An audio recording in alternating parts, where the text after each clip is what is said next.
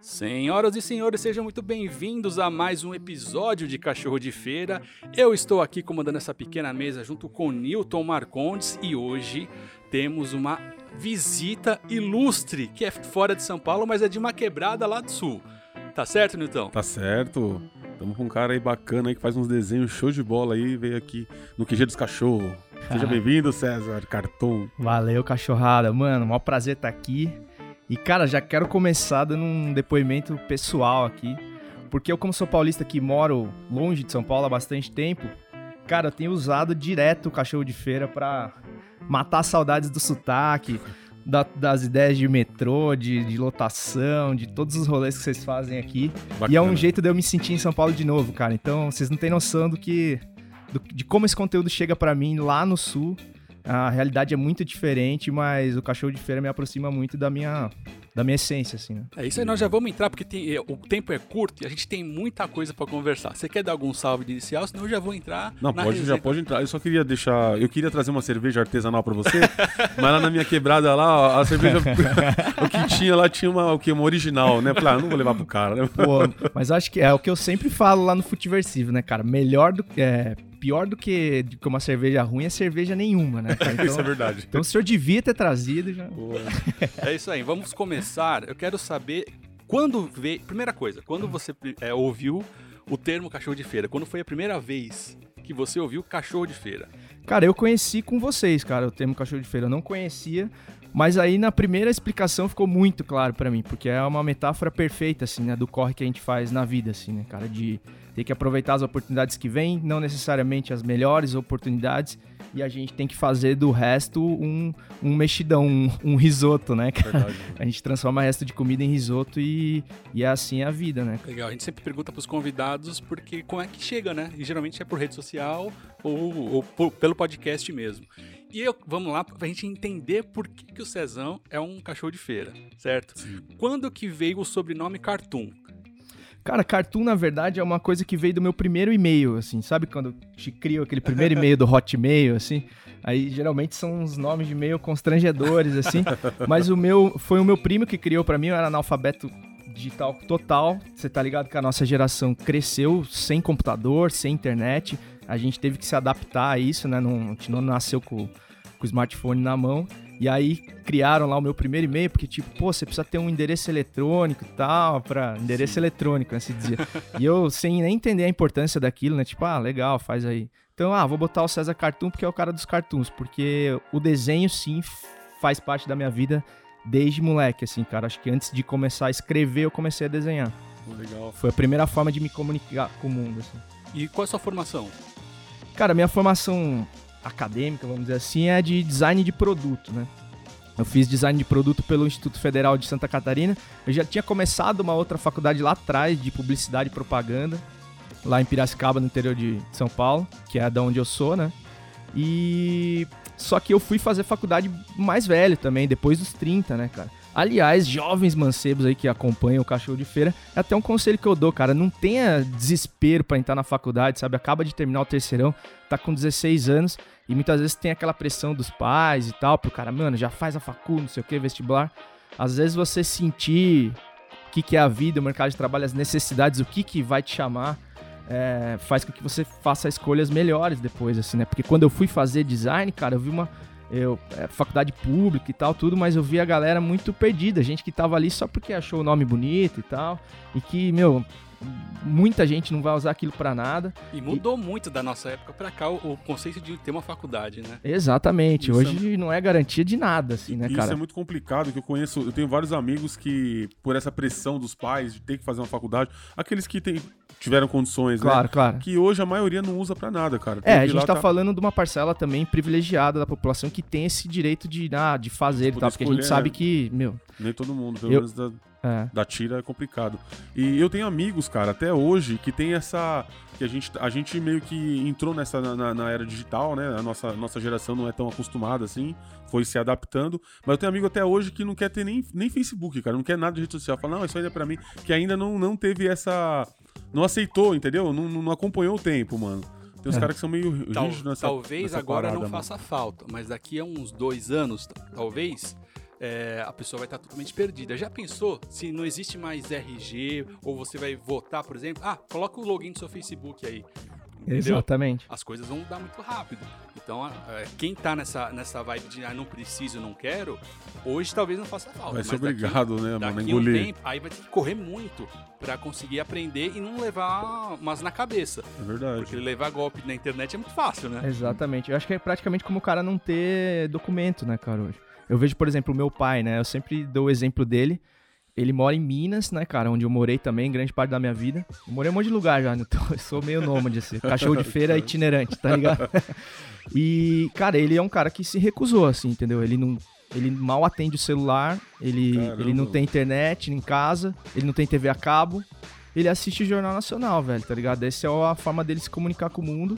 E isso, cara, gera uma série de dificuldades, porque, por exemplo, eu moro a 900 quilômetros dele. Eu não consigo falar com ele quando eu quero, cara. Eu tenho que ter intermediários até chegar lá nele, porque o celular dele sempre tá no carro, ele esqueceu, caiu Não faz no questão sofá. de estar com. Questão zero, assim, né, cara? Aham. Mas, por outro lado, talvez ele esteja livre de, de todos os males que a tecnologia excessiva nos traz também, né, É cara? É, um, é uma coisa pra gente pensar aí, né? Inclusive, né, cara, nessa coisa que você falou aí, tem o Léo sabe melhor que isso, melhor que a gente. Tem os filhos dos- das principais cabeças lá do Vale do Silício, lá na Califórnia, lá os caras fazem questão de dar uma educação pros filhos bem analógica, assim, né? Retardar o máximo possível a entrada da molecada na tecnologia, assim, né? É o fi- filho do. De todos os cabeças, realmente, eles não, não ficam o tempo inteiro na tecnologia. Então a educação é feita é, da forma Das raiz antigas, das antigas. Pra preservar. Por quê? O que o que, que Murilo Gun, não sei se você conhece. Opa, pra Murilo. Gun, ele. Aliás, é ele, um puta conteúdo, né, meu, pra Sim. indicar pra galera. Assim. Murilo Gun, ele era um humorista de stand-up e hoje ele faz conteúdo sobre é, criatividade, né? E sobre é, inserção no trabalho, no mercado de trabalho. O Murilo Gun fala que vai chegar uma época que já tá chegando, na verdade, já começou. A máquina ela vai começar a fazer tudo que o ser humano faz. A única coisa que não vai fazer é ser humano, ou seja, ter conceitos e Sensibilidade. é, sensibilidade de ser humano mesmo. Então, o que vai diferenciar as pessoas no futuro é o que elas são por dentro, né? Não a capacidade delas de fazer as coisas, porque isso qualquer máquina vai fazer. Mas a, a, diferença vai ser de cada um. Então, por isso que eles dão muito valor para o desenvolvimento do, da criança, para passar pelas fases, criança, adolescente e até virar um adulto. Então, isso É, faz muita diferença. E, e sem querer me estender, Léo, eu posso estar falando besteira, mas eu acho que a justificativa, assim, então, é que, tipo, eles dizem que a criança, ela tem que construir algumas sinapses cerebrais, algumas conexões que o aprendizado tradicional só ele daria, porque, por exemplo, como a tecnologia te dá todas as respostas prontas, né? É como se você já nascesse colando na vida, tá ligado? Tipo, você meio que não, não precisa aprender nada de fato, né? Toda a informação que você consegue dar, acessar, tipo, não é tua, sabe? Não tá com, contigo, né? Aham. Então, por isso que, tipo, eles retardam essa, essa inserção, assim, na, na tecnologia para que a criança consiga fazer essas conexões, aprender por si própria, inclusive criar, né, cara? Por exemplo, se você, se você pega um- uma parada, uma tela aqui de altíssima resolução, que tem um puta de um desenho em 3D, não sei o quê. Cara, você não imagina nada, tá ligado? Você não pega uma caixa de sapato e finge que é um carrinho e tal. E, e o imaginário aí é fundamental, né, cara? Porque você vai ter que criar coisas no futuro. Então, se você não pensou em nada, cara, você vai criar o quê, sabe? Você só sabe consumir o que já tá pronto, né? Sim. E é meio perigoso a gente aí, até falar uma, a gente até conversar sobre isso aí, é, que cria até uma, a geração inútil, né, mano?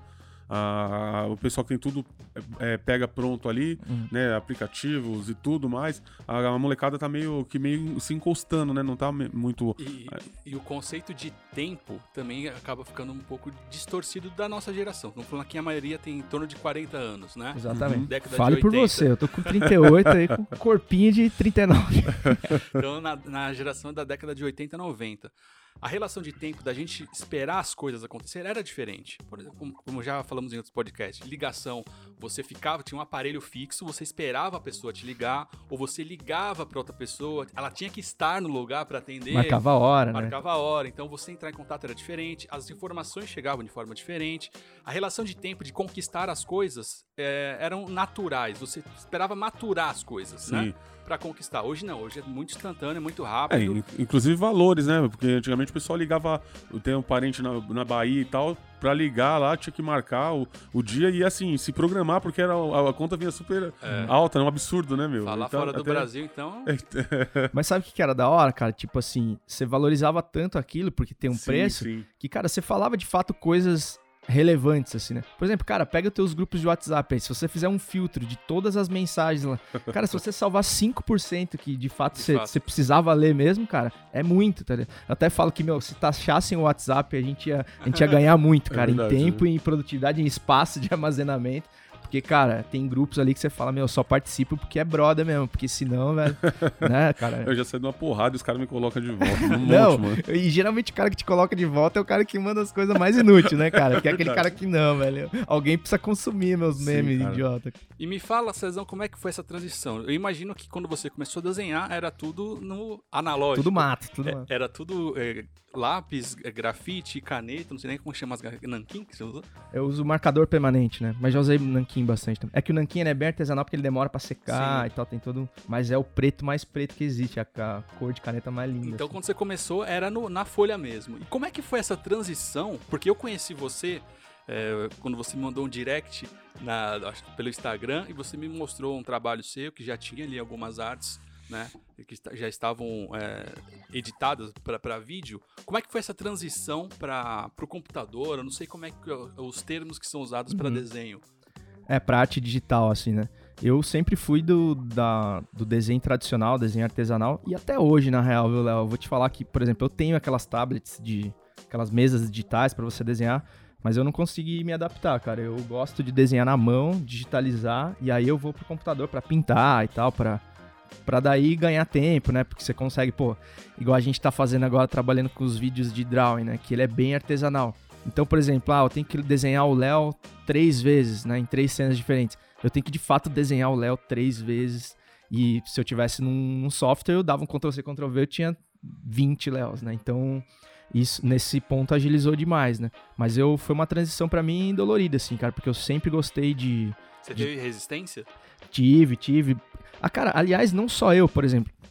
Eu, eu sou da área de desenho de humor, né? Do cartoon, da caricatura, pra quem tá me ouvindo aí pela primeira vez. Então tem um salão de humor muito tradicional lá em Piracicaba, que é o Salão Internacional de Humor de Piracicaba, um dos maiores salões de humor do mundo. Super respeitado, o- os jogadores são a galera do Pasquinho, o pessoal das antigas mesmo, então é um, é um negócio, é um evento muito importante. E existia até pouco tempo atrás, tipo, arte digital, uma categoria diferente, como se fosse não menos importante, assim, mas como se o cara tivesse dando uma roubada, assim. Até os anos 2000, assim, ainda era considerado uma coisa à parte. Parte. Tipo assim, ah, o cara não fez na mão, ele fez no Photoshop e tal.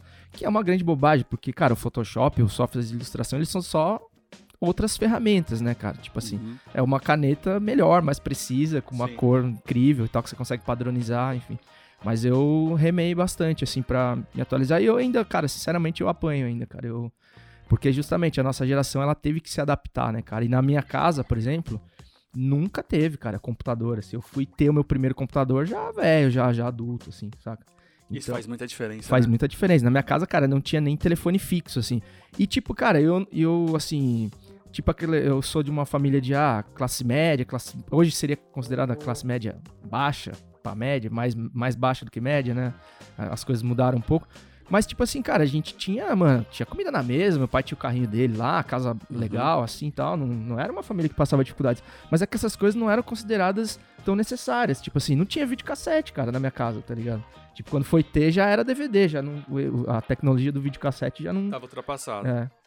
Cara, é- é- isso faz muita diferença. Faz. E você. Imagina um moleque ouvindo a gente agora, o cara fala, mano, imagina tuas filhas, ainda bem que elas não estão aqui. É, você teve que fazer uma espe- especialização, curso ou não? Foi na, na raça mesmo? Eu, Pra eu, transição? eu fiz alguns cursos assim, é, e porque senão, cara, não sei se é sozinho assim. Hoje, porque não tinha. Aí, aí é outra coisa, aí entra o YouTube, né? Mesmo com a tecnologia, você não tinha a questão da, da educação facilitada, né? Tipo, por Aham. exemplo, eu aprendi recentemente a mexer no Premiere para editar meus vídeos, quando eu migrei pra coisa do audiovisual. Certo. E eu aprendi sozinho com os tutoriais, com um moleque de 12 anos me ensinando. Só que na época não tinha, você tinha que de fato fazer um curso numa escola formal e tal para aprender. Por mais que a tecnologia estivesse lá, a coisa da, do compartilhamento, né? Porque, conhecimento é isso, né, cara? A coisa mais valiosa que tem é o conhecimento. Quando então é o cara sabe um segredo ali que você não sabe, velho. Você pega um teclado de um computador, cara. Se você não souber as combinações ali, o que é o Ctrl C, Ctrl V, você não duplica nada, tá ligado? Uhum. Então alguém vai ter que te contar isso, cara. Você não tem como saber sozinho, sabe?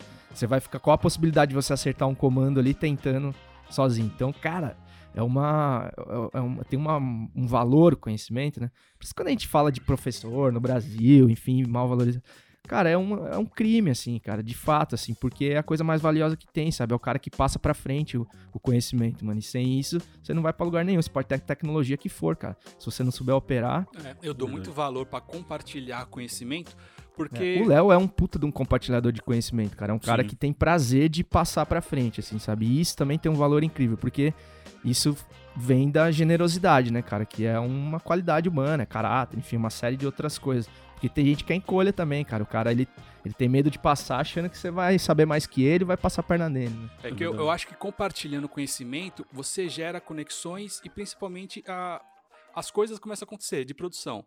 É, se eu não tivesse ido atrás ou visto alguém que falou sobre podcast, hoje o Cachorro de Feira não, talvez não estaria nesse estágio. Uhum. E também tem o nosso grupo lá, o Rala que Rola, a gente não teria conexões. Hoje o Cezão uhum. não estaria aqui. Talvez Exato. tivesse, mas de outra forma, entendeu? Quando você compartilha, mais pessoas produzem. E eu acredito que quanto mais pessoas produzirem, mais o mercado vai se abrir com gente qualificada. Né? Com certeza. E essa corrente que é legal, que nem eu tava vendo o, o pessoal do, do Rala que Rola, dá o depoimento lá do DVD. É David, né? O nome dele, DVD. E uma outra menina lá. E assim, do mesmo jeito que você fez, eles, eles foram na sua, né? Você passou a dica para eles, eles fizeram e eles também estão compartilhando, estão passando aquilo que eles aprenderam. Exatamente. Isso é muito bacana, mano. É uma corrente que, né, não, não se rompe, né, mano? Porque eu acredito que com isso, a... é lógico que trampo tá difícil para todo mundo. Né? Na, na, fase que o país está, na. É, enfim, Tá, tá bem complicado a questão de grana. Então, quando você consegue é, trabalhar com algo que você gosta, ainda mais com, com mais tempo disponível, as coisas ficam diferentes. É onde eu quero entrar com você agora. É, como é que era a questão de trampo é, de cartunista e quando você migrou para a parte digital ou vindo para a internet, se você visualizava ampliar uh, o seu ganho ou, ou o seu trabalho e se você também queria migrar para outros segmentos dentro da internet. Hum. É, cara, no meu caso foi assim, por exemplo, como eu comecei a trabalhar com isso em 2001, assim, mais ou menos, 2000 para 2001. E foi por acaso, porque eu, eu já tinha meio que desencanado de desenhar e tal, já tava com, tipo, aqueles trampinhos, tipo, ah, mano, preciso comprar minha roupa, preciso, sabe, comprar tênis e tal, já tava indo pra, trampando de vendedor, enfim, já tinha, achava que isso não ia fazer parte da minha vida. Só interrompendo rapidinho, você trabalhou de CLT? Trabalhei. E, Raramente, mas trabalhei. Você gostava de ficar dentro do escritório? Nossa, cara, era um. Era Todas um peso. essas mentes, ninguém gosta ninguém de ficar. gosta. Mas continue. É que eu cheguei, Léo, depois que eu, que eu virei, tipo, comecei a trabalhar como cartunista profissional, eu trabalhei muito tempo em jornal, jornal impresso, né? Na época o jornal impresso existia como chargista, né? Eu fazia aquelas charges políticas e tal. E aí era um CLT que eu curtia porque eu tava exatamente dentro da minha área e eu também era um. Mas estava usando sua arte, né? Isso, exato. E também tem um esquema de trabalho diferente, né? Quem já trabalhou em redação de jornal, você tem uma coisa quase que contemporânea, uma forma de trabalhar. Você, você chega lá meio que na hora que precisa, vai embora a hora que você termina, vira à noite, lá sexta-feira, porque tem o, o pescoço, né? Que a gente fala que você faz das edições de sábado e domingo, para você não ter que trabalhar final de semana. Então tem tudo isso daí, mas é mais dinâmico, assim, né? Então mas foi a única CLT que eu curtia. Mas quando eu já trabalhei, sei lá, em despachante, já trabalhei como vendedor de curso de informática. Cara, eu era um analfabeto. um analfabeto digital, eu entrava numa sala de aula com 60 cabeças para vender curso de informática, falar do, dos Pentium 3, que era o computador pica da época, tipo, sem saber porra nenhuma, assim. Oh, desculpa, não sei se, se tá liberado. É liberado. Bota o pi aí. E. Só que as coisas que você. É a cachorrice, né, mano? Eu fiz SOS computadores, pô. Fiz curso na SOS computadores. É, então, tipo um isso. Um cara que foi lá vender então, o curso lá. Deve ter sido. Me convenceu. É, então, mas aí quando eu, eu, eu, decidi trabalhar com isso, foi por acaso. Eu, tive, eu andava de skate, aí eu tive um acidente, quebrei o pé. E nesse tempo de recuperação, fiquei uns dois meses aí de gesso eu come... voltei a desenhar, cara, tá ligado? Não tinha nada pra fazer. E aí o desenho é treino, né, cara? Acima de tudo, diz. Muita gente fala, ah, um dom, não sei o que, como se fosse uma coisa sobrenatural. Não é, mano. É tipo, você gostar daquilo, então você faz muito e vai ficando bom. É técnica. Todo tá mundo ligado? começou com um bonequinho de pauzinho, casinha, só, Exa só continuou, Exatamente. Parou, né? Só que, pô, você começa com seis anos, com 30 você tem que estar tá bom, né, cara? tipo, é que geralmente as pessoas param, Param, né, né? com atividades artísticas, tipo, faz na escola ali e depois, até pela, pelo método de ensino e tal, dizem que aquilo não é importante, né, que não é relevante. Você tem que aprender matemática, português, né, né, né. Então aquilo é tirado de você, então você muitas vezes perde a habilidade motora. E eu, como não sabia, eu falo, cara, eu virei desenhista porque eu não sabia fazer mais nada na vida, então não tive, não tive dificuldade de escolher. Mas a minha tia, cara, eu lembro, tem uma tia bem, que ela é a tia rica da família lá, ela é tipo influente, assim, lá no interior de São Paulo, e ela literalmente pegou uma pastinha minha, botou embaixo do braço, falou, César, eu acho lindo isso que você faz, mas a gente tem que descobrir como é que trabalha com isso, porque eu não sei. E eu também não sabia, tá ligado? E até eu achar esse caminho, né, foi, foi muito... E aí você começa a fazer um logo pra uma marca de um cara da padaria, sabe? Vai fazendo assim, vai fazer caricatura na festinha, os caras te dão uns trocos lá, e a coisa foi acontecendo. E sempre seu ganha-pão, então, veio da sua arte. Sempre, cara. Eu vivo de desenho desde essa época, de 2000. E aí veio o negócio da, da caricatura, né? Que eu sempre curti. E aí eu comecei a ir pra praia no, no verão. Tipo, ah, só pular um pouco, porque é longa na história. Mas... Então eu já, daí comecei finalmente a trabalhar em jornal e tal. Tive minha primeira oportunidade. E aí eu fui, eu ia pro litoral nas férias, tipo Batuba, Caraguá, desenhar na praia. Ah, tá, ripão, não sei o que, tal, aquela coisa, né? 20 anos. E aí eu ganhava uma grana, velho, na temporada e voltava a ganhar mais do que eu ganhava no jornal, sabe? Eu falei, porra, mano, por que, que eu não vou morar na praia, né?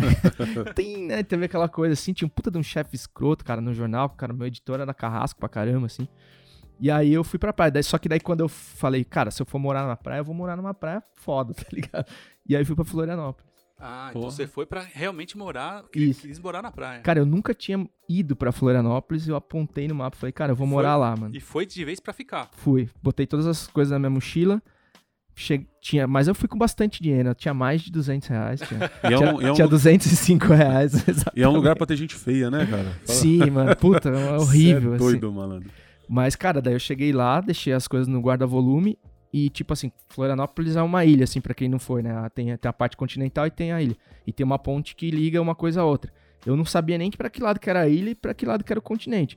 E pré-smartphone, sem GPS, sem nada, né? Você tinha que, tipo, ir perguntando pra galera, Boca literalmente. Ou olhando as placas e tal, não sei o quê.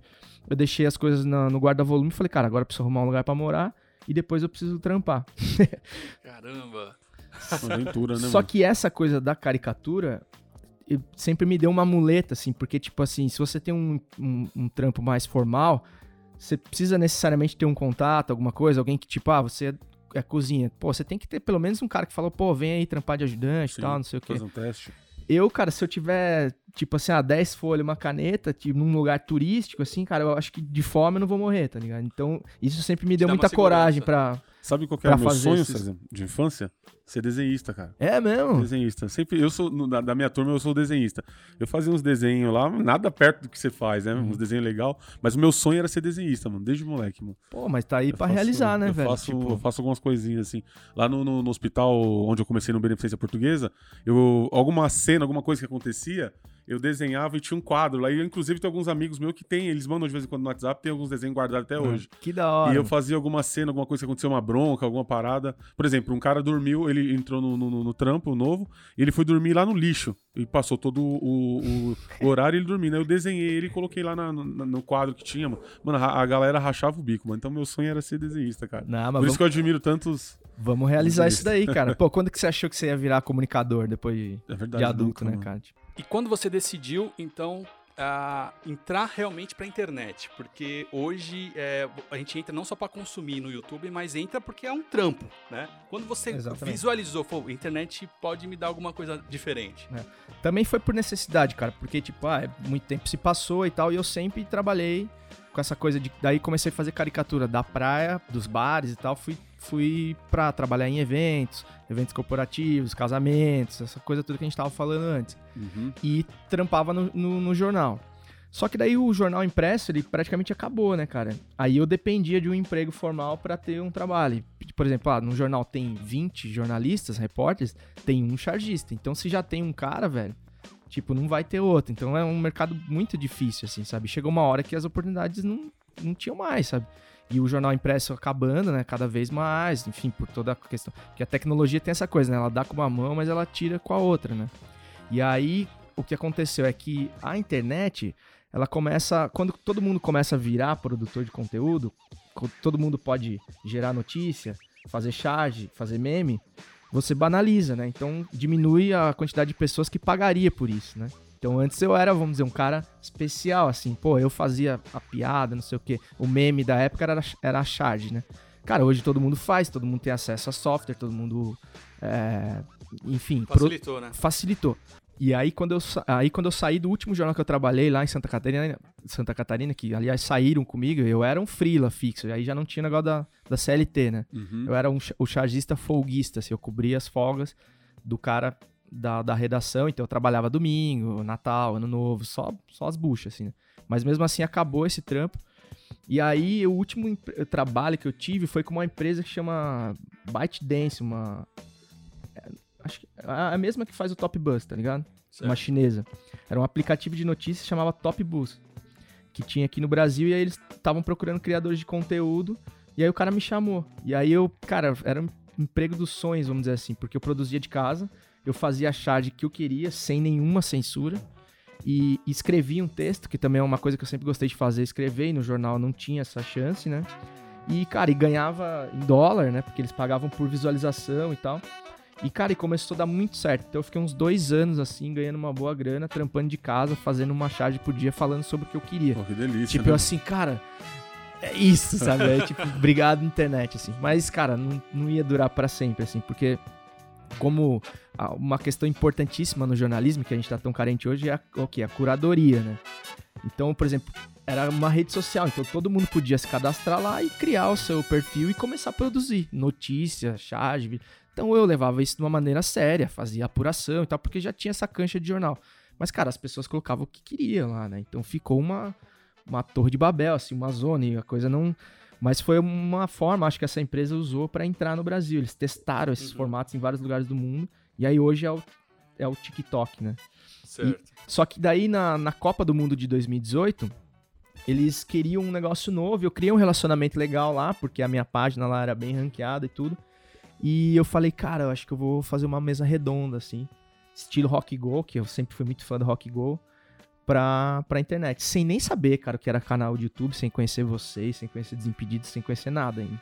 E você consumia Oi? YouTube? É, canais ou não? Cara, consumia, via bastante coisa, mas eu geralmente usava o YouTube pra ver TV antiga, né? Tipo Entendi. assim, pra ver arquivos de MTV, de coisas que é, Hermes e Renato, o Rock Go, essas coisas Nada que muito atual. eu... É, exato, nada É, muito Só um atual. parênteses, é muito da nossa geração. É, assistir coisas antigas, porque na época a gente não tinha como assistir. Precisava Exato. esperar passar na TV. Exatamente. Aham, E outra coisa, eu também, como eu sempre morei fora de São Paulo, morei muito pouco tempo em São Paulo, São Paulo. Eu nunca tive MTV em casa também, entendeu? Então eu via de cantinho quando eu ia na casa de alguém, assim, de uma tia, da minha tia rica lá que tinha, que tinha TV a cabo, que também nunca teve. Então, cara, MTV pra mim era um sonho distante, era uma utopia, assim. E quando eu via, você tá acostumado a ver a Globo, né, cara? Aham. Que é aquela TV aberta, tradicional, tal, que ninguém quer ver mais. E na época a gente já não queria, sabe? E aí você via MTV, cara, a MTV era, o YouTube, da né? época. Aham. Quando você chegava assim na casa de alguém, você fala, porra, sua casa pega a MTV aqui, mano? É a primeira Isso. pergunta. Era um mano. diferencial, Era um né? diferencial, mano. É, é o Wi-Fi de hoje, né? E quando eu conheci o César, ele tava, já tinha montado o canal, né? Então era uma mesa redonda que ele fazia sozinho ainda. Então, na verdade, assim, esses da Copa, eu chamei uns brothers e a gente fez ao vivo, cara, pro Facebook, pra página do Top Bus, que era uma Certo. página com um milhão de curtidas já. Aham. Então, a É. primeira vez que eu ligou a câmera e que eu fui falar, já foi assim pra muita gente, sabe? Foi muito legal. Legal. E aí, naquele dia, a gente fazia pré-jogo e pós-jogo. Tomando todas e tal. Tudo, tudo errado, assim, sabe? Tipo, com, com os amigos que também não eram da comunicação. A gente tava aprendendo ali. Só que, cara, deu certo pra caramba, sabe? Tipo, ah, foi muito legal. A gente fez a Copa inteira. E aí depois o aplicativo fechou e tal, essa coisa toda. Mas assim, o trampo ali deu muito certo e, cara, picou aquele bichinho do tipo assim, mano, eu tenho que descobrir um jeito de viver disso, porque eu adoro fazer isso, tá ligado? É possível fazer. Exato. Só outro parênteses, quando você disse, é, o trampo tava rolando, só que o aplicativo fechou. A gente, que é produtor de conteúdo, fica muito refém do, das plataformas. Isso. Por isso que- provedores, assim. Por isso que a gente tem que ser um produtor de conteúdo para vários segmentos entender que e estar atento às plataformas que surgem, Sim. né? Porque a gente, é, querendo ou não, a gente fica refém. Quando o caso a- a- o YouTube, a galera tava reclamando muito do YouTube, porque a maioria dos, dos influenciadores do YouTube só tinha o YouTube. Então meio que a galera ficou um pouco perdida. Mas logo foram se, se encontrando, né? É. Se achando nos caminhos aí. Isso é importante que você falou. E, então, nessa época, 2018, você já viu que era possível e queria realmente Isso. produzir conteúdo pra, pra internet. É, e porque sempre teve, teve o lance do futebol também, que é uma parada que eu sempre curti. E, cara, uma, uma coisa interessante, assim, né? Eu negligenciei o futebol, na- eu neguei o futebol na minha vida por muito tempo, por causa dessa coisa do skate, do surf e tal, que eu sempre tive muita vontade. E aí, eu, pô, andei de skate a vida inteira, eu aprendi a surfar depois de adulto também. Só que, cara, eu nunca fui bom, cara, nessas coisas, sabe? É porque eu não me identificava com, com o futebol, sabe? Com o público do Certo. futebol. Tipo, ah, nunca fui tão fã de pagode, eu gosto de samba, mas eu não gosto tanto de pagode, de funk, tipo, do. Tipo, o lifestyle do boleiro, Do boleiro. não- não- o jeito de vestir e tal, não se identificava comigo.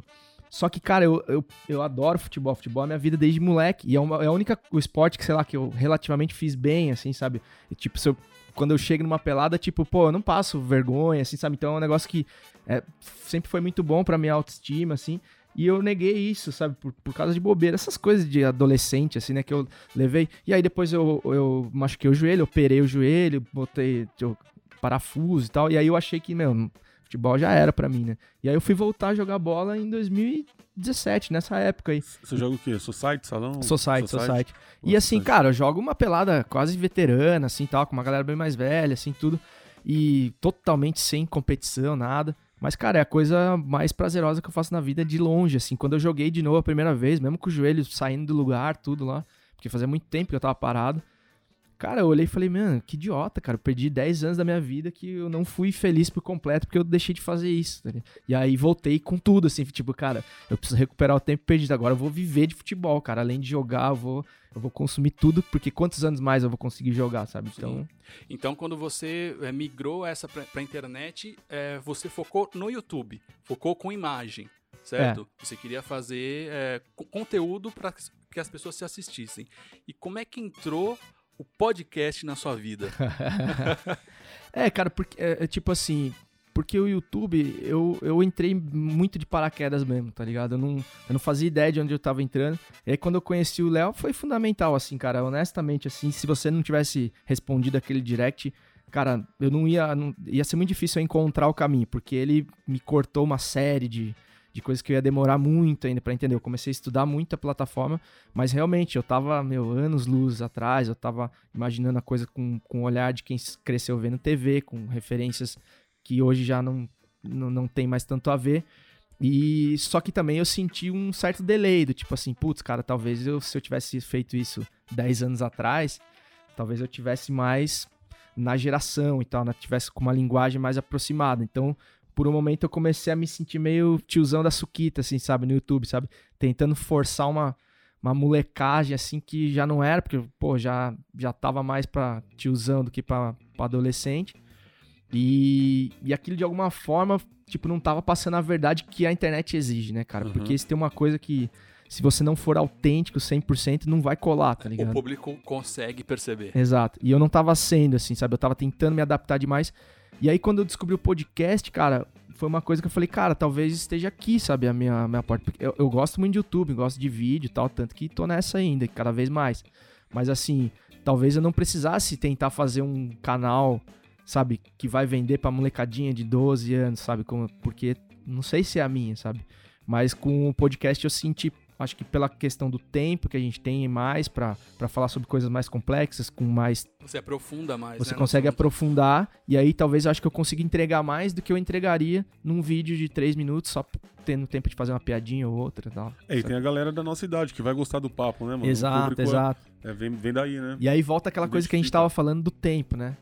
Tipo assim, do tempo de digerir a informação, de curtir e tal, um conteúdo de, pô, de uma hora e tal. Pô, você falar pra um moleque de 12 anos ver um vídeo de uma hora, Ah, cara, não vai, tipo, né, mano? puta, é difícil, né, cara? Mas assim, e pela questão do formato da plataforma, né, que também te permite viver a vida enquanto você tá consumindo, né? Porque pra nós mesmo, né, cara, quantas vezes você senta pra ver um vídeo de uma hora que te exige atenção 100% ali? Não dá, né, velho? Tipo, É puxado. É puxado, Pra mas... ver um filme, cara. Pô, é, É. muito difícil. Eu- Você viu o irlandês? Sim, então. Em quantas vezes você viu? Não, eu vi dire... é, Olha, é que no dia ainda eu tava com. Eu voltei de uma. Ih, tá com tempo, Léo. Ele tá falando que tá com trampo. É um filme de três horas e meia. Não, olha que eu, é que eu louco. emendei. Eu lembro que eu vim de algum job assim. Eu falei, eu tomei um banho, falei, pô, tô com dor nas costas, vou deitar no sofá ver alguma coisa. Eu emendei os dois papas e o irlandês. Caraca. Cara. Eu emendei os dois. E- Mas eu tava bem pra, pra ver, Uhum. tava descansado e Uhum. consegui assistir tudo. Mas é, o pessoal reclama do irlandês, mas também, às vezes, você maratona uma série. Exato. Então vai muito da, de como é conduzido também o conteúdo que a gente vai, vai ser exibido, né? Mas me interessou sobre essa questão do podcast, que você acabou migrando. Acabou migrando, não. Você abriu o leque e começou a produzir podcast. E eu quero saber de você como é produzir um podcast. Como é a sua rotina? Se é fácil, se é só pegar o celular e gravar. É como- ah, podcast é só pegar o áudio e subir na plataforma. é. Quero saber como é a sua rotina para produzir um podcast. A gente, menino inocente que nós somos, a gente achou que fosse isso, né, Léo? Porque também eu e o Léo, a gente começou mais, acho que mais ou menos na mesma época, né? Se interessar pelo podcast e, e, é, com- começar a ver a possibilidade de ser uma plataforma viável para que a gente para as coisas que a gente queria dizer, né? A gente começou a achar talvez o YouTube insuficiente para para essas coisas que a gente tava falando, né? Também abrir o leque, falar de outras coisas que não só o futebol e tal, me interessa também por outros assuntos, até por essa coisa do jornal, que é muito forte comigo, assim. E aí a gente foi começar a descobrir como é que faz, né, cara? Porque, tipo, é essa coisa, você não sabe como é que posta, porque que tem que ter um feed, onde que você vai subir, ai, tem que ter capinha, e aí você vai produzir, tem que ter uma trilha legal pra não ficar monótono, direito autoral e não sei o que, uma série de coisas. Nó trampo do caramba. né? E assim, e por exemplo, eu, eu faço podcast sozinho, né, cara? E eu poderia ter feito com os mesmos amigos lá, que eu convidei na época do, do futebol. Mas, cara, também exige uma disciplina. Você sabe como que é, né, mano? Que horas você saiu de casa hoje pra chegar aqui? Uma disciplina que todos têm que ter, sabe? Então, depois que eu descobri tudo, como fazia, remei tudo pra subir, pra não sei o quê, com todas essas dificuldades tecnológicas, né, que eu já tinha falado, eu falei, pô, agora, né? Porque é fácil você chegar aqui, ó, mano, vamos abrir umas geladas aí e vamos trocar ideia e deixar gravando. chegada. Depois que deu rec, eles vão embora Exato. e fica na tua mão pra editar. Exato, aí você tem que editar, você tem que subir, você tem que divulgar, sabe? Então você tá no auge do cansaço lá, você tem que fazer essas coisas, sabe? Então exige muita disciplina e muita vontade de fazer e de, e de falar, assim, cara, eu realmente tenho alguma coisa pra dizer, então eu vou me, me propor a isso. E tem a coisa de você meio que trampar de graça, né? Por um É tempo, uma assim, né? responsabilidade, né, cara? Que nem a gente é, nos colocamos aqui a, a soltar uns podcasts sexta-feira, então tem que rolar, né, mano? Tem que ter. rolar. E, e, enquanto isso, tem a vida que tá seguindo lá e você tem que meio que trilhar, ver o que vai fazer pra poder Uhum. acontecer, mano. É, não é fácil, não, cara. Mas eu trampo 12 horas no outro trampo, que nem hoje era o dia de eu estar descansando, né, mano? Aí eu falei, não, a gente combinou, né? Aí tem. Nós estamos em quatro. Um dos. Um dos dos quatro, dois dos quatro no mínimo tem que estar aqui pra, pra poder acontecer, mano. E a gente vai, vai se desdobrando aí como dá, e... mas não é fácil não, pra quem só escuta aí, mano, tem que dar É, valor porque... Tem que valorizar, mano. Porque até chegar aí redondinho, editadinho, bonitinho, no volume certo e tal, com a trilhinha, tudo. Cara, tem um. O Futiversivo, que é o podcast do. Aliás, queria saber como é que surgiu o nome, mas é um dos mais bem produzidos é, de conteúdo, também da, da, da edição e também da qualidade de imagem, porque você acha que podcast é só som, não. Tem as capas que, é- que são feitas e, e também o roteiro que você faz ali é muito bem feito, cara. Porra, verdade. tô É, sabendo agora, existe- mas obrigado. Existe, existe produtoras de podcast. Então, existe podcast muito bem, por exemplo, da Globo, eh, enfim, do G1 lá, e tem outras, outras produtoras que, pra produzir podcast, não é uma pessoa que faz, é uma equipe que faz. No seu caso, é você sozinho. É. Né? Você Você faz todo equipe. o roteiro, você faz a gravação, a captação, a edição e depois a, a divulgação, enfim.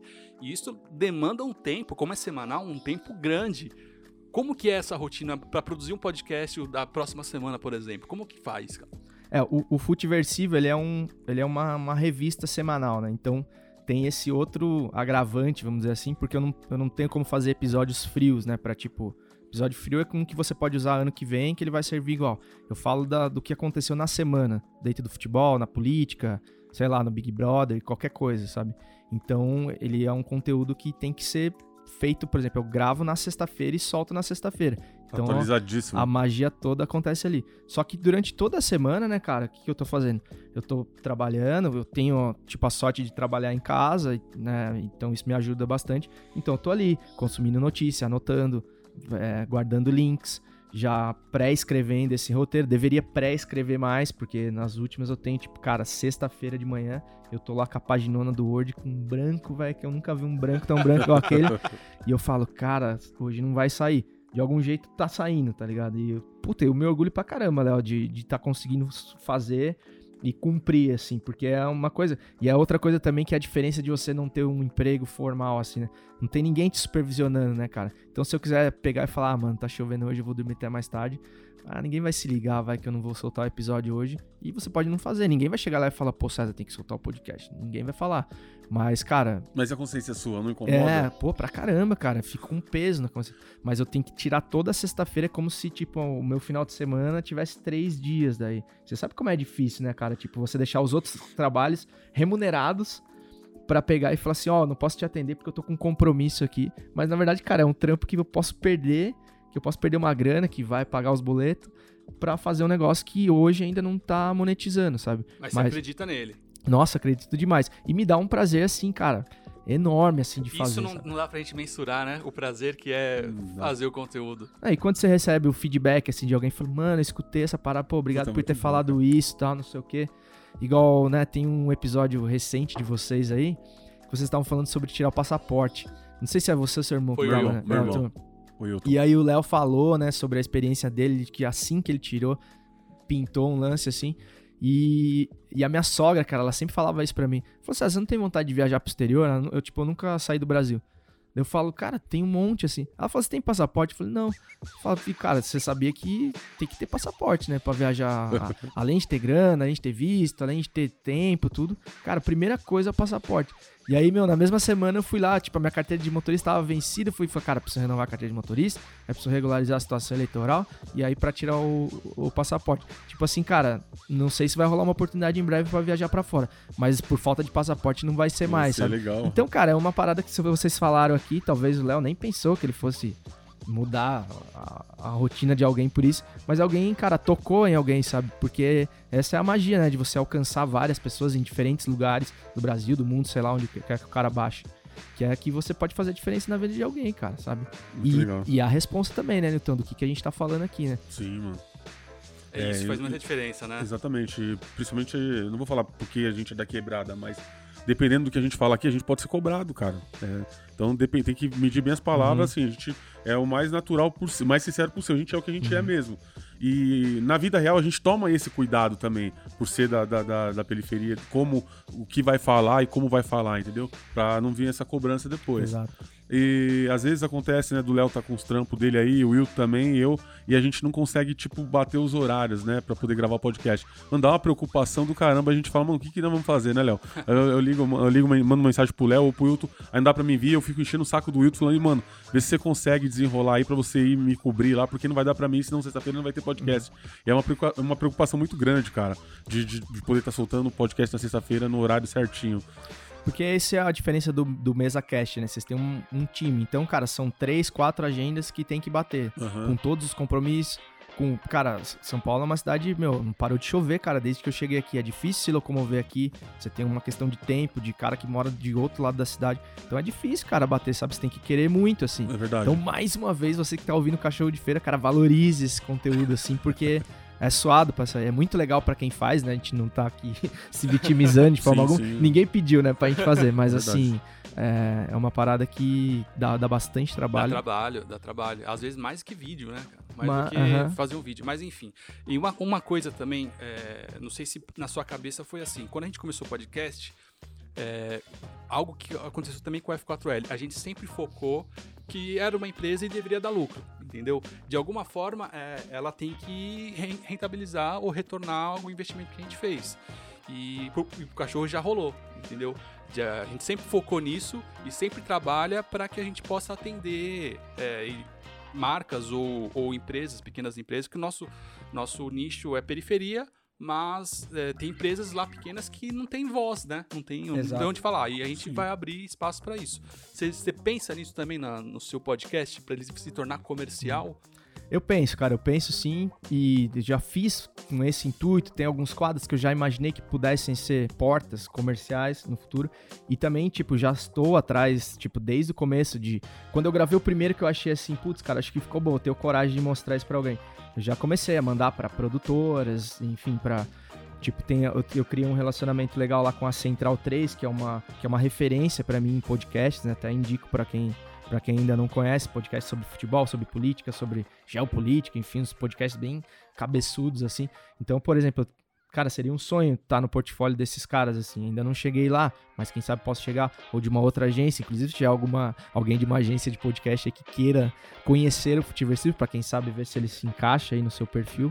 É, eu tô nessa busca, porque realmente, né, Léo, é algo que também dá um gás para você continuar e, pô, eu acho que até mais o, é, mais o fato de levar a mais pessoas, sabe? Isso me, me encanta no momento mais do que a própria remuneração. Assim, a gente sabe que esse negócio de grana, de monetizar é consequência, uma hora vai vir, tá ligado? Tipo, a gente trabalha demais para isso não dar certo, sabe? Então vai rolar. Mas eu, é, é mais fazer a palavra chegar a mais pessoas, cara, porque ainda o meu alcance é muito baixo, assim. Né?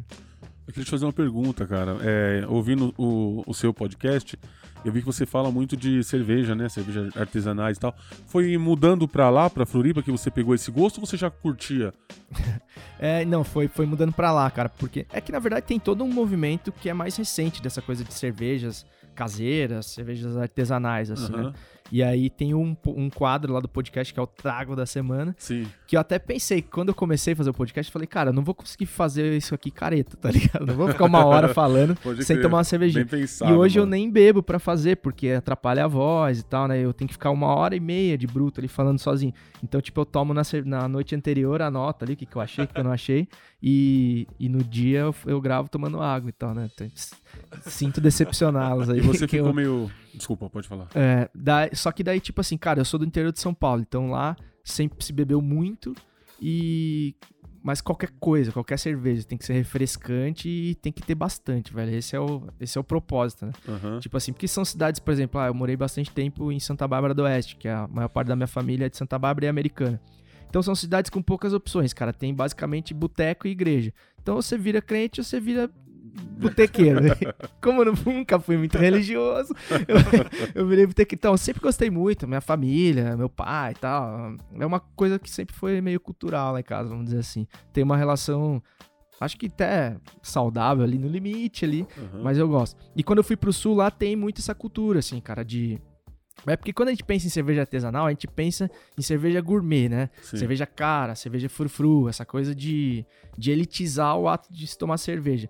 E eu acho que isso é uma coisa muito perigosa e muito ruim, assim como elitizar o futebol, né? Tipo assim, futebol e cerveja são coisas tipicamente populares, só estão no patamar que estão hoje porque porque todo, o povo consome, né? É, porque é. todo mundo consome, é, assim sabe? como a gastronomia também, nesse negócio de, de food truck aí. Sempre teve carrinho na rua vendendo, né? Exatamente, uma trilha de lanche agora, é, sabe? Virou food truck. E, e lá no sul eu sinto isso, sabe? São famílias, cara, muitas vezes super humildes, assim, de lugares pequenininhos. Só que tem aquela coisa de, de descendência alemã e tal, que os caras têm isso na veia. Então o cara pega, compra lá os panelões, faz a cerveja dele, assim, tem, então tem ótimas cervejas e que não tem nada de gourmet, que tem bons preços, preços justos, uhum. assim, honestos. Não é essa coisa que a gente relaciona com o vinho, né? O vinho é uma outra história, porque ele tem muito a ver com status e tal, com classe social, essa coisa. E o lance da cerveja, pelo menos na minha realidade lá, é isso. E você começa a conhecer sabores diferentes, cervejas que você fortes que você vai tomar, tipo, pô, você não precisa tomar 20, você toma uma, cara, ela já dá tudo que você precisa, com um puta sabor, com um negócio que o cara, meu, investiu ali para fazer a melhor cerveja possível, com bons ingredientes e tal. Então é um negócio que eu curto. E eu sou completamente leigo, assim, eu não tenho nenhuma formação técnica, assim. Eu tenho até alguns amigos que são, assim, eu até falo, cara, se eu estiver falando muita bobagem, me fala.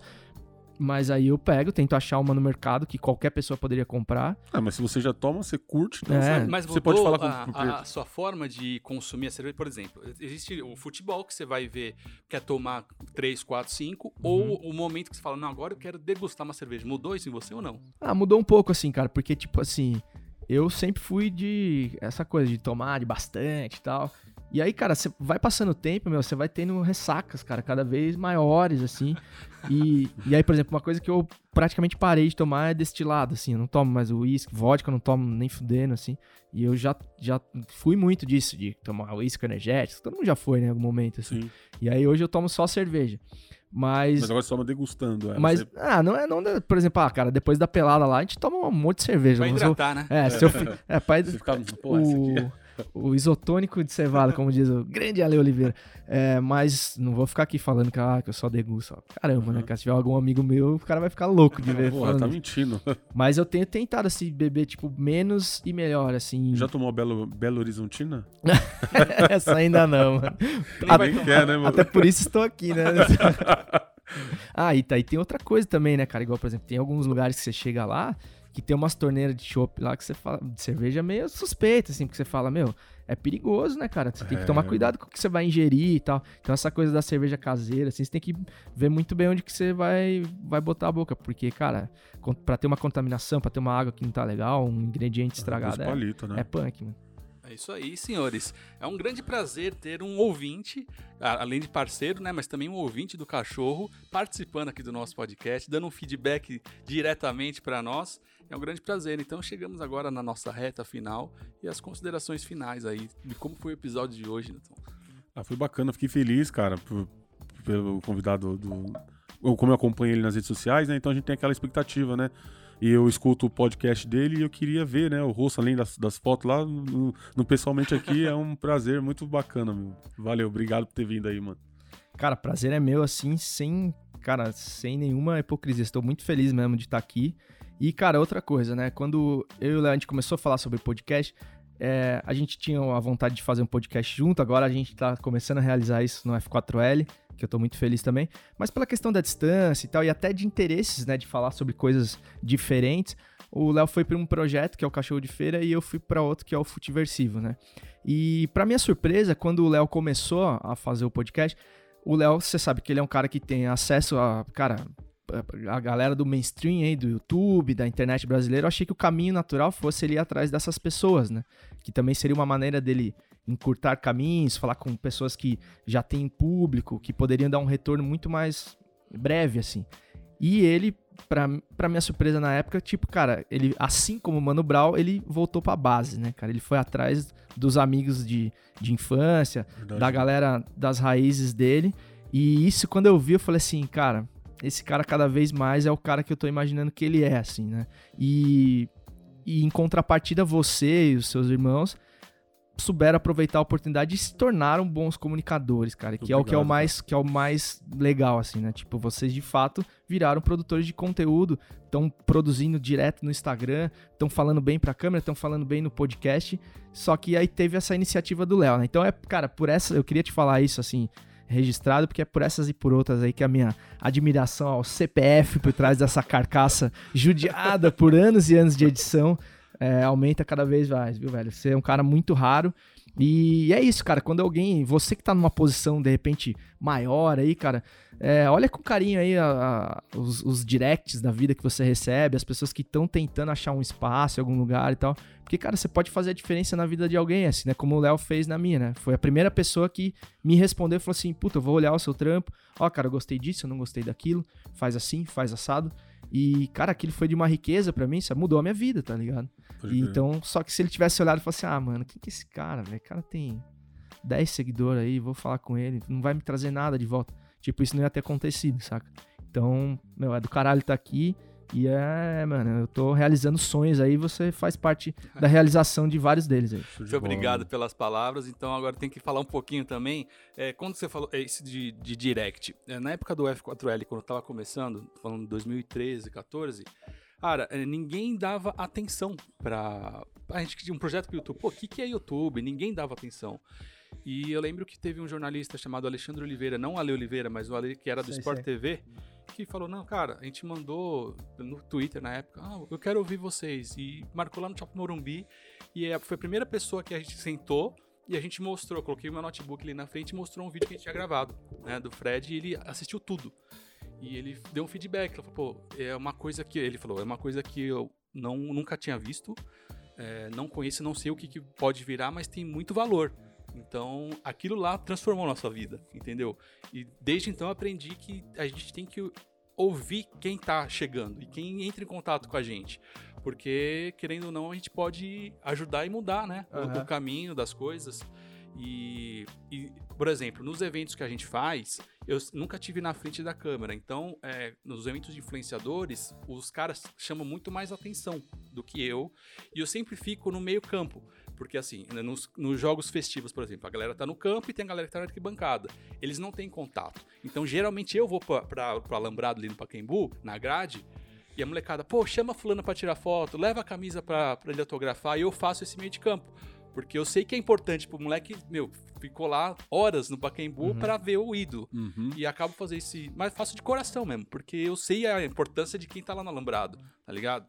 E muito dos moleques, como você falou, de chamar eles pra fazer, é, a gente cresceu junto, né? A gente se conheceu quando era moleque lá no orfanato. E, e os moleques sempre foram muito talentosos, sabe? O Will, o Teco, o Niltinho também. O Teco, principalmente, que ele tem o dom da música. O Teco Sim. é criativo pra caralho, compositor, toca vários instrumentos. E eu acho um desperdício, na real, é, ter que trabalhar segunda a sábado, segunda a domingo, tipo, das 7 da manhã às 8 horas sem produzir, velho. Sem usar arte a seu favor, Uhum. entendeu? E quando o Wilton, na verdade o Wilton veio aqui em casa tomar um café, ele falou, cara, eu tô perdido, tá desempregado, não sei o que eu faço. Eu falei, mano, tem que usar o seu talento, mas não sei como. Eu falei, então vamos seguir por esse caminho. Aí eu idealizei o podcast, não sabia nem como funcionar. E falei, "Tá aqui, até quando o Niltinho apareceu, era só eu e o Wilton na época. Aí o Niltinho veio e falei, cara, é de vocês, esse negócio é de vocês. Vocês têm que fazer acontecer, eu vou ajudar, mas é a cara de vocês, velho. Vocês têm, é, vocês têm que mostrar o que vocês são. Porque a gente vendo de fora, eles são vencedores, porque nascer na quebrada e não se desvirtuar do caminho, porque lá é muita opção, né? É que verdade. dá pra você encurtar caminhos de, de- de ter grana, enfim. E estarem vivos e não e ainda ser trabalhador, pai de família, não é pra qualquer um. Então isso tem que ser passado e eles têm muito talento a mostrar ainda. Então a gente tá só no começo e espero contar com todos vocês. E existem outros caminhos, né, É. cara? Isso que é mais importante. Sempre tem um caminho diferente, cara. Pode ser um pouco mais longo, mais tortuoso, mas tem, brother. Tem. Porque tem hora que. Principalmente quando você chega no limite, assim, cara. Por exemplo, ah, quando você tem uma situação de, tipo, passar um perrengue muito grande de grana ou de fome, de, tipo, ah, meu, cara, minha casa alugada, o cara pediu a casa. Você vai chegar no limite, você fala assim, pô, aí é uma questão da cachorrice de feira, né, cara? Eu preciso sobreviver, então eu faria qualquer coisa, cara, pra não deixar um filho meu, uma minha mulher, sei lá, alguém, minha mãe, alguma coisa assim Passar um perrengue. passar né? um perrengue. Então, cara, eu imagino que as pessoas devem se sentir tentadas, né, cara? Mas, cara, tem que tentar dar o último respiro aí, porque, porque tem muita coisa pra fazer, né, cara? Sim, e no início, cara, quando o Léo veio com, com esse propósito pra gente aí, eu nem sabia o que era podcast, né? Com muitos amigos a gente não sabia, a gente que foi levar pra lá.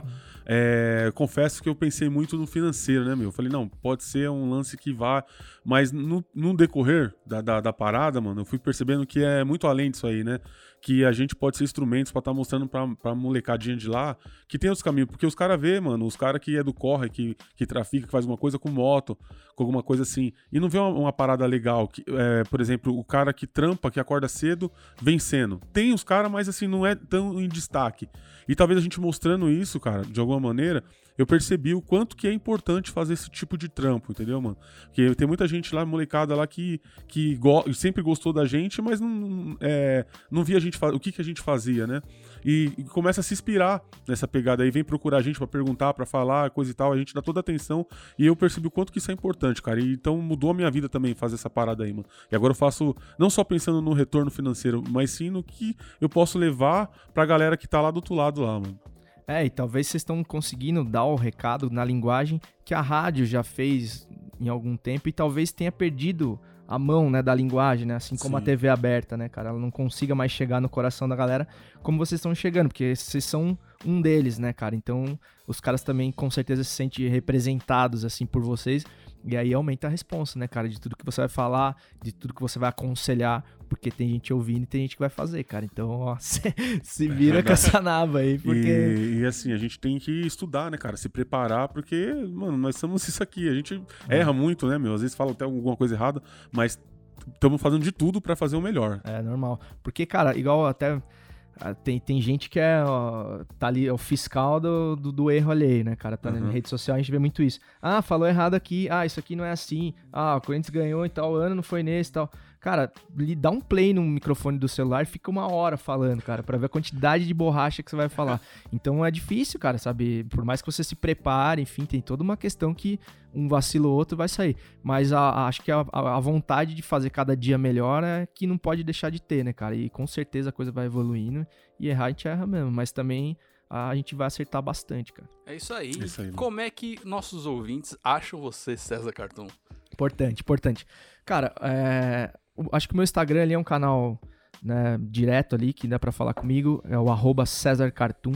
Cartoon com U e M de Maria no final, assim, abrasileirado. E o, o Futiversivo tá no, no, no Spotify, no Deezer, no, na, em todas as plataformas aí de, de streaming disponíveis. É, Todo episódio novo sai às sextas-feiras, em algum momento da noite. Ele sempre a hora que eu consigo terminar de editar, 7, 8 horas da noite tem um episódio novo. É, e, cara, a partir desse ano, junto com o F4L, né, cara? Em alguns bola. conteúdos aí a gente vai estar junto e vai ser uma forma de estar no YouTube também, né? É isso aí. Então é isso, Nilton. E qual é o seu Instagram, Nilton? É new underline cozinha. Sempre se essa. Eu não mudei mais, não, mano. É new underline Marcondes, pô. É isso aí. Mudou sim, mano. Entra no cachorro de feira que você acha o Instagram de todo mundo. Muito obrigado por você ter ouvido até agora. Estar aqui conosco, que isso nos dá força para continuar. Então nos vemos até a próxima sexta-feira. Depois que você ouvir Cachorro de Feira Futiversivo, você acaba sextando. É isso aí. Exatamente. É o que eu faço toda sexta. É isso aí. Obrigado. Fiquem com Tamo Deus. junto. É nóis.